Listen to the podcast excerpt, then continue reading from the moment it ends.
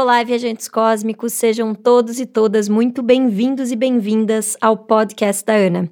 Aqui nós vamos falar sobre viagem, autoconhecimento, feminino, bem-estar, uma verdadeira viagem interior. E no episódio de hoje nós vamos falar sobre a terceira lei espiritual do sucesso do livro As Sete Leis Espirituais do Sucesso do Deepak Chopra.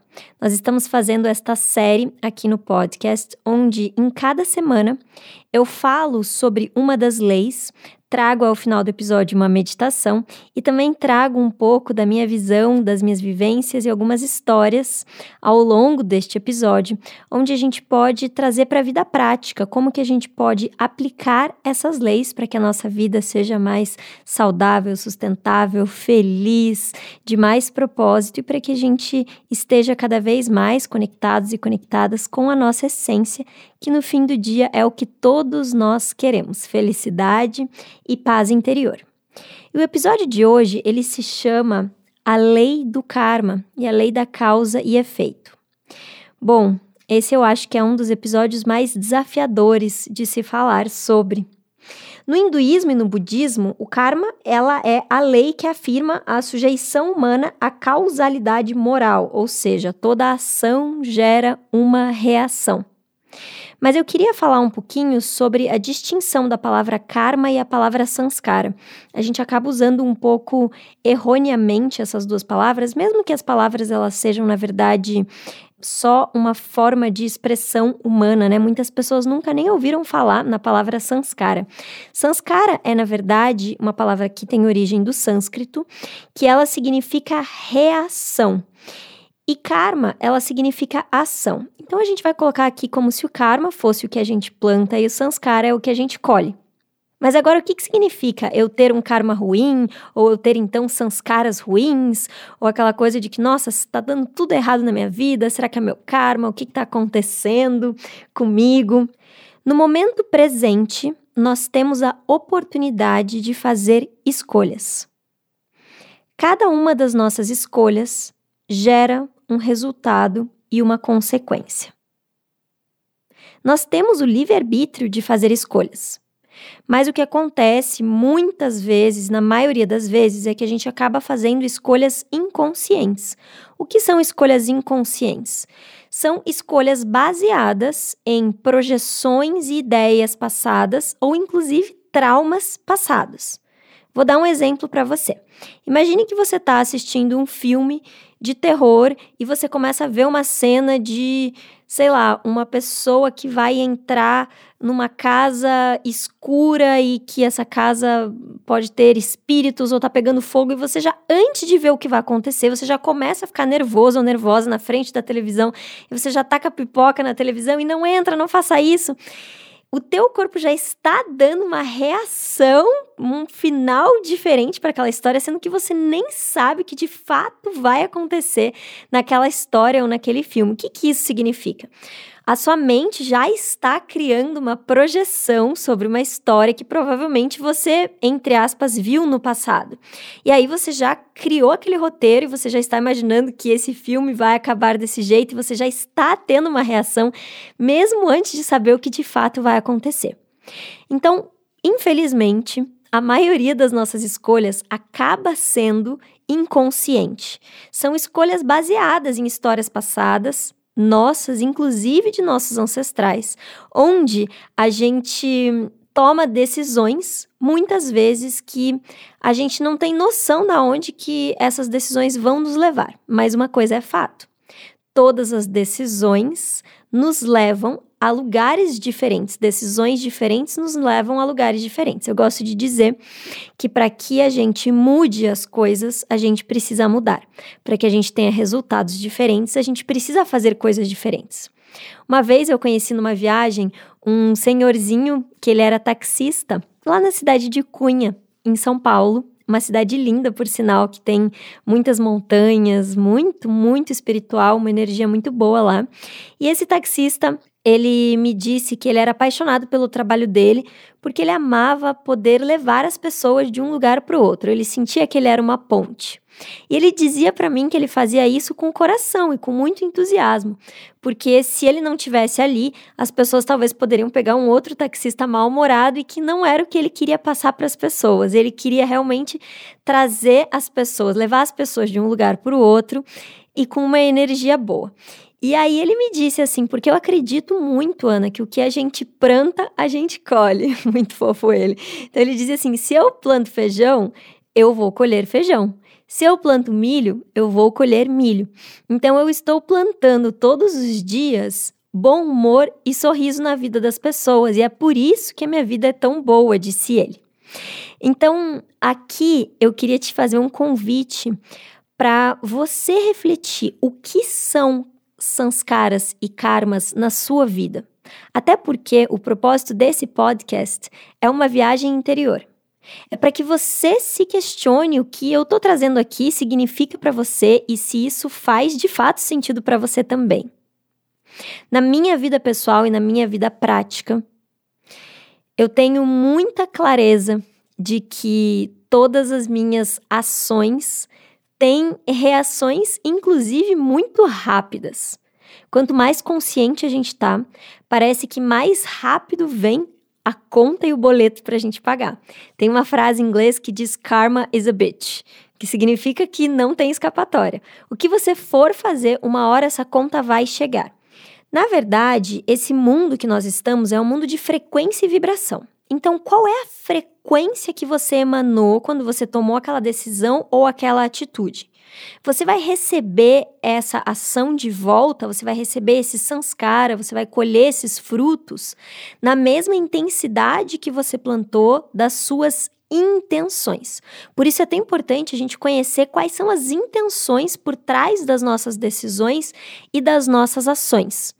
E muitas vezes a gente não recebe o boleto ou a conta em reais, às vezes vem em dólar, às vezes vem em euro, às vezes vem em libra. Por que isso na prática, né? Porque às vezes a gente fez alguma coisa que aparentemente nem era tão feia assim, mas a gente tinha uma intenção muito feia por trás, manipuladora. Eu não tô aqui para dizer o que, é feio, o que, que é certo, o que, que é errado, mas o universo ele equilibra num num balanço, ele, ele vai encontrar um equilíbrio. Então, se tem um, uma ação, vai ter uma reação, né? Você vai colher essa sanskara.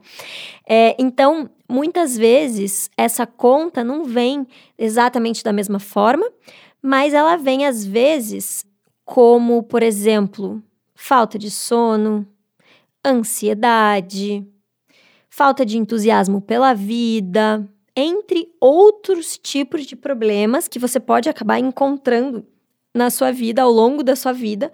Obviamente, se você também plantou para receber isso. E aí a gente entra num ponto que é sempre super desafiador de tocar, né? Que é o ponto da desigualdade social. E aqui, onde de fato a gente volta no episódio anterior, né? Então, se você não ouviu o episódio anterior, convido você para voltar lá e escutar ele. Inclusive, né, se você não começou da primeira lei, eu altamente recomendo que você volte até a primeira lei para você acompanhar semanalmente esses episódios. Mas quando a gente está falando aqui sobre Sanskara e essa questão é, social, existem os nossos karmas e sanskaras individuais e existem os karmas e sanskaras coletivos, como uma sociedade. Então, nós, como sociedade, estamos fazendo escolhas todos os dias na nossa vida que geram consequências coletivas. Então, por exemplo, né, todas as questões ambientais e sociais, inclusive, que nós enfrentamos como sociedade, elas são uma consequência de pequenas escolhas individuais. Então, quando a gente está falando de desigualdade social e karma e sanskara, lembram que no começo desse episódio eu falei que a maior parte das nossas decisões acaba sendo inconsciente, inclusive por crenças que vêm dos nossos ancestrais? Então, uma pessoa que nasceu em um lugar de extrema vulnerabilidade social, sem oportunidade de educação, no caso, com certeza as decisões que essa pessoa vai tomar muito provavelmente, vão ser decisões baseadas no inconsciente coletivo de todas as gerações anteriores que ela tem.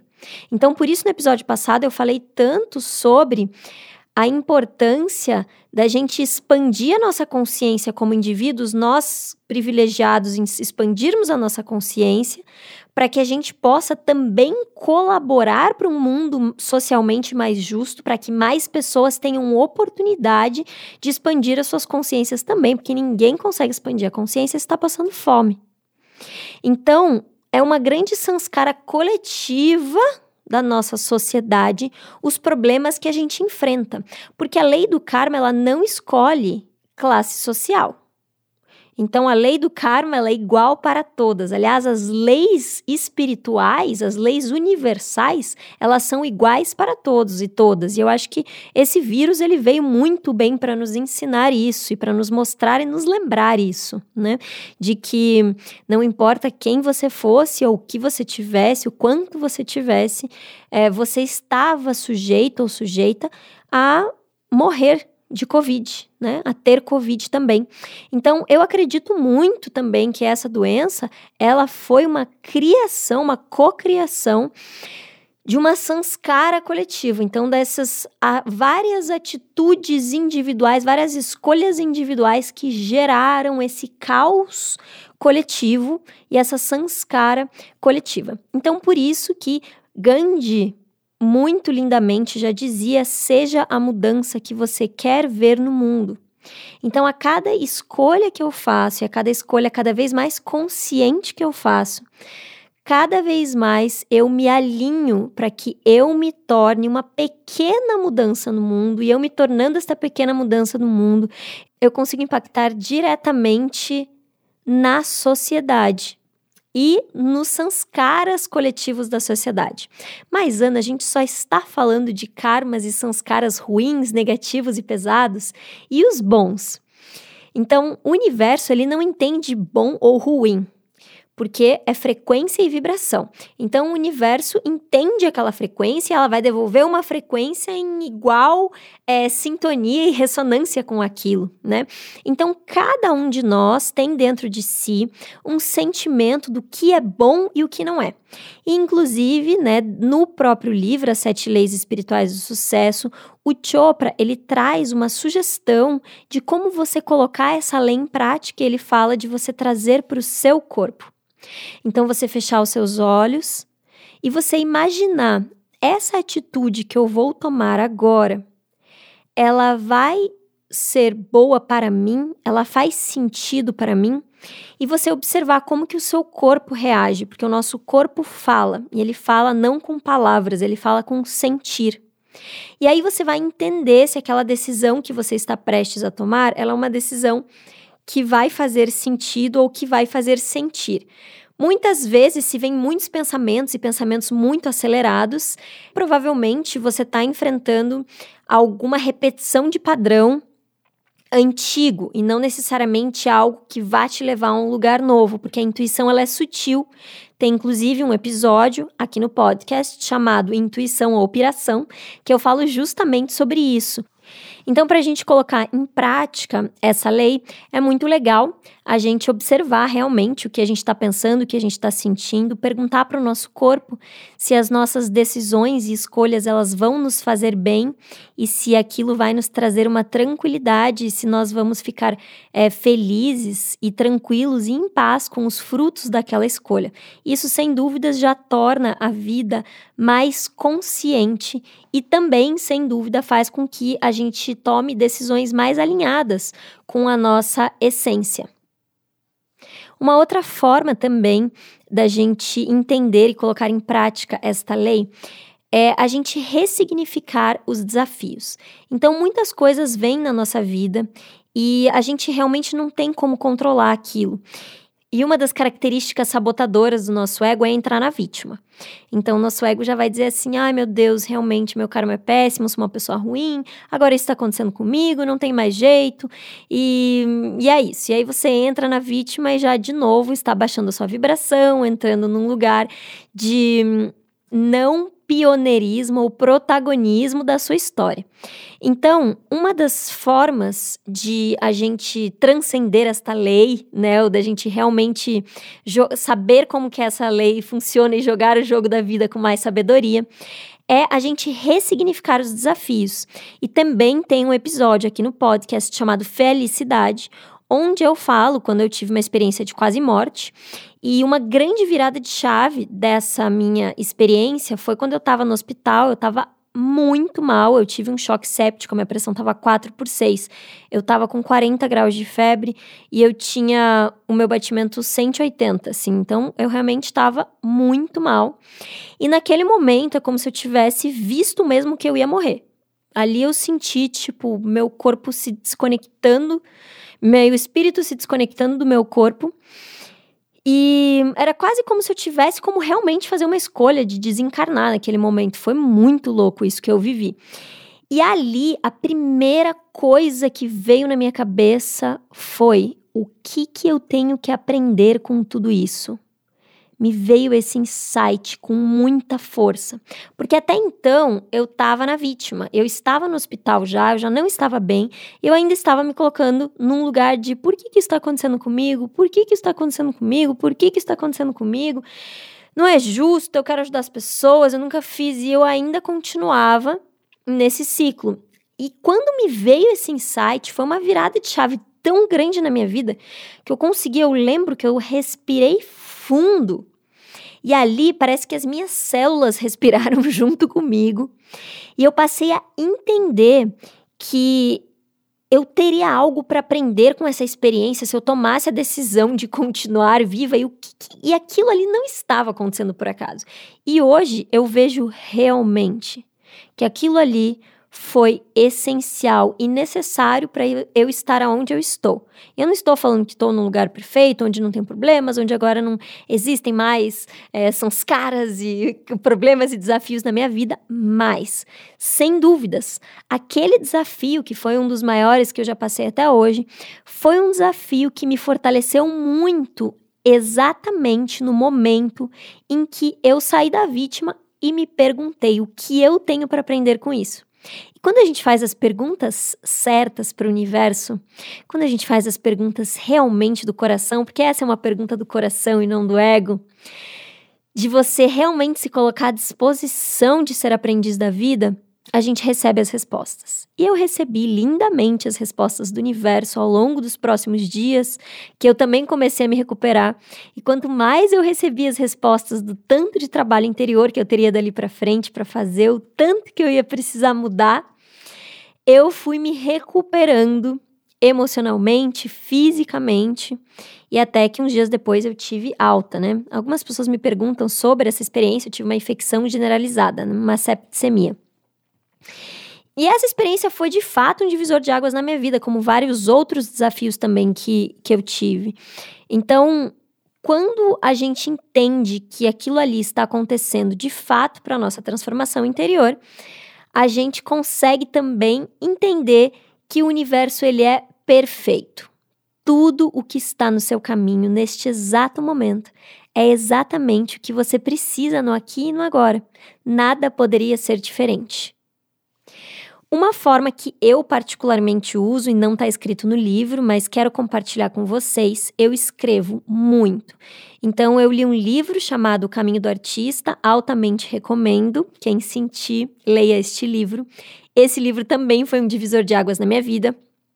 E uma das atividades desse livro é você fazer as morning pages, que é você escrever páginas matinais pela manhã com a sua mente recém-acordada, né? Porque a gente está muito conectado com o nosso subconsciente logo de manhã, antes de escovar os dentes, lavar o rosto, comer qualquer coisa.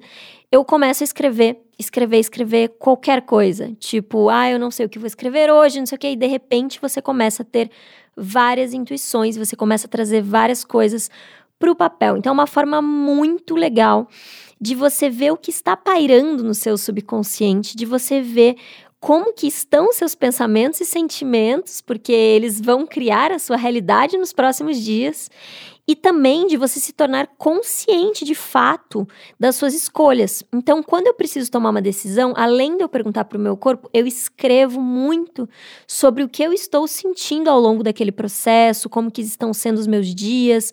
Então, muitas vezes antes de eu já tomar uma decisão, ah, acabei de conhecer um carinha legal e será que ele vale a pena, né? Eu me permito viver aquilo, mas eu vivo aquilo e vou registrando como que eu estou me sentindo, quais são os padrões que eu sinto que eu estou prestes a repetir ou não, e o que que aquela pessoa me traz, como que eu estou me sentindo, porque daí quando eu tomo uma decisão, ela é uma decisão baseada em sentir e sentido. Então, muito provavelmente, essa escolha será uma escolha que vai me trazer sanskaras positivos ou são os caras que vão me trazer paz de espírito. Então, escrever é uma ferramenta incrível. Ana, não sei escrever, não gosto de escrever. Se permita, porque escrever é, é um convite a qualquer tipo de artista e conexão. Ai, não tenho conexão com a arte, mas então pode ser uma boa porta de entrada para você. E para mim, funciona muito bem. E o terceiro ponto, a terceira forma que o Chopra sugere para se conectar com esta lei é meditar. Então, também não preciso falar o quanto, é, eu já comentei nos outros episódios, inclusive no Felicidade também, o quanto a meditação é uma ferramenta muito essencial e importante na nossa vida. Ana, mas a minha mente vive no 220, eu não consigo meditar. É justamente por isso, então, que você precisa de alguns minutos de silêncio. Podem ser cinco, podem ser dois, podem ser dez, mas para você observar o que está na sua mente. Não necessariamente você precisa ficar em silêncio, mas observar a qualidade dos seus pensamentos já vai te trazer um nível de consciência muito mais elevado do que você simplesmente sair por aí fazendo as coisas no modo automático. Você pode também meditar de outras formas, você pode cantar, você pode dançar, mas o silêncio em si é sem dúvidas um limpador de mente. Eu gosto de dizer que é a história de você transformar a sua mente num lago de óleo e não um lago de água. Eu já dei esse exemplo no outro episódio, mas vou rapidamente explicar aqui. Então, se você imagina um lago de água e você joga uma pedra, essa pedra vai afundar, certo? Se você joga a mesma pedra com a mesma intensidade no mesmo lago, mas esse lago é de óleo, essa pedra vai flutuar. Então, o lago é o mesmo, a pedra é a mesma, ou seja, as reações externas, as coisas externas são iguais, mas o conteúdo do lago é diferente. E na medida em que a gente medita, a gente vai transformando a nossa mente nesse lago de óleo, onde os desafios entram eles vêm, eles chegam, mas a pedra não afunda. Ou seja, você consegue transformar aquele desafio de fato numa oportunidade de crescimento, você se torna consciente para isso e você consegue também, quando vem um desafio, reagir de uma forma mais alinhada com a sua essência, com a sua alma, para você fazer novas escolhas e construir uma nova história. E uma outra forma também que eu uso na minha vida prática para fazer boas escolhas é pedir. Peças e serás atendido. Então eu peço para os meus anjos guardiões, mentores espirituais, espíritos guardiões, peço para o universo, peço para Deus, peço para Deusa, peço para a fonte de tudo que há. Cada decisão que eu tomo, eu respiro fundo e me coloco realmente nesse lugar de aprendiz e pergunto: universo, isso daqui está alinhado com a minha alma e com a minha essência? Respiro fundo e peço para receber os sinais, e os sinais chegam. Então, se nós estivermos atentos e atentas, nós pedimos pelos sinais e eles vêm. E para finalizar este episódio, eu quero te convidar para dar início a esse processo de compreensão da lei do karma ou causa e efeito nessa meditação. Eu vou te convidar para você sentar em um lugar confortável. Você pode sentar de pernas cruzadas ou colocar os seus pés no chão.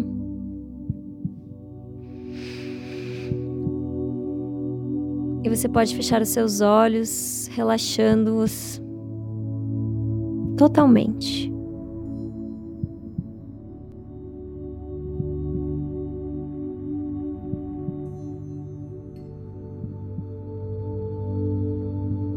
E agora você vai levar a atenção lá para a pontinha dos seus dedos dos pés.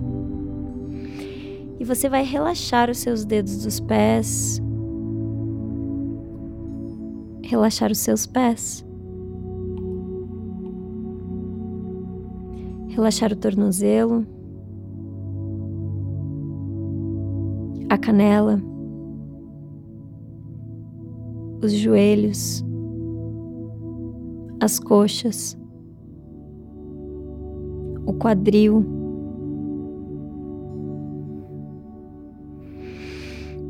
Ah, e na medida que você vai relaxando, você vai inspirando pelo nariz, como se você estivesse sentindo o cheiro de uma flor bem devagarinho, e exalando pela boca, como se você estivesse soprando uma vela.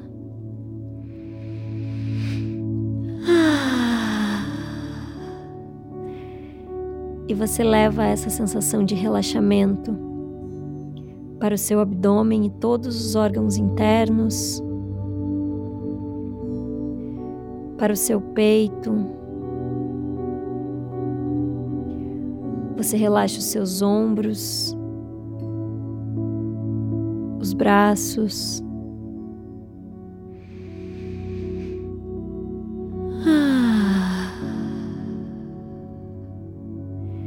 pescoço, a cabeça, os músculos da face.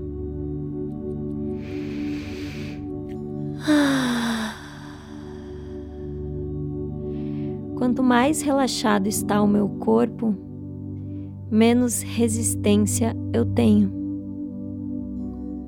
Quanto mais entrega eu tenho, mais espaço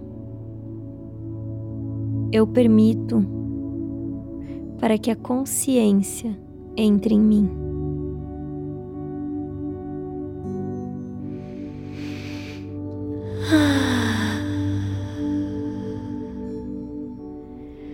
Relaxamento é essencial para compreender a lei universal de que o universo opera em espiral. Absolutamente tudo está como deveria estar. Nada poderia ser diferente. Todas as decisões que você tomou no passado eram as decisões que você poderia ter tomado com o nível de consciência que você tinha. nada poderia ser diferente.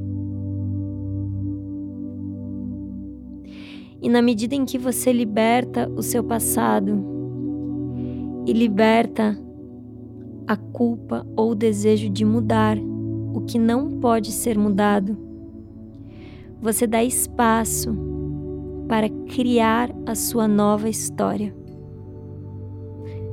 Com consciência, com presença com novas escolhas.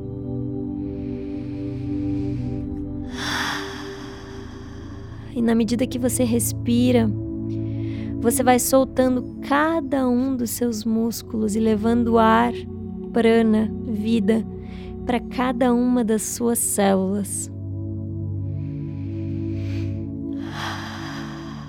E cada uma das suas células é nutrida com o amor incondicional divino. Esse amor faz com que todas as suas escolhas a partir deste momento sejam escolhas alinhadas com o seu coração. Escolhas que vão te levar para um lugar de não mais sucesso aos olhos dos outros, mas de mais paz interior e conexão com a sua essência, que é o verdadeiro sucesso, o sucesso espiritual.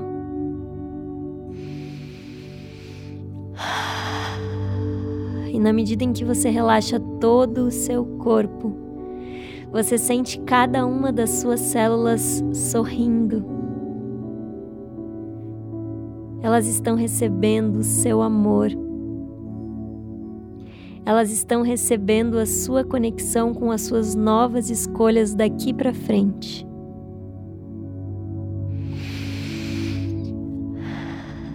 Eu me liberto de todos os meus condicionamentos passados. E você pode repetir essa frase em pensamento.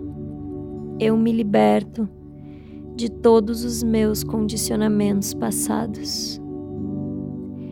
Eu me liberto de todos os meus condicionamentos passados. Eu me liberto de todos os meus condicionamentos passados.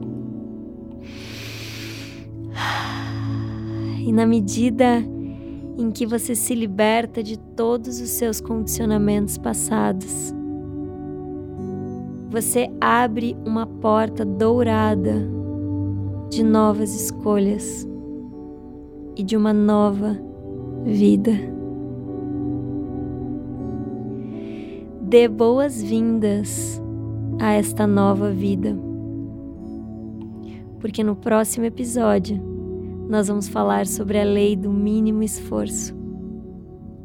Onde, quando estamos com a porta do nosso coração aberta, tudo flui através das mais incríveis sincronicidades para o nosso caminho. Que você faça uma boa viagem nesta semana e eu te vejo no próximo episódio. Continue de olhos fechados e, na medida em que você vai inspirando e exalando, quando você se sentir pronto ou pronta, você pode abrir os olhos. E se você sentir de usufruir um pouquinho mais desse espaço de paz interior, continue assim.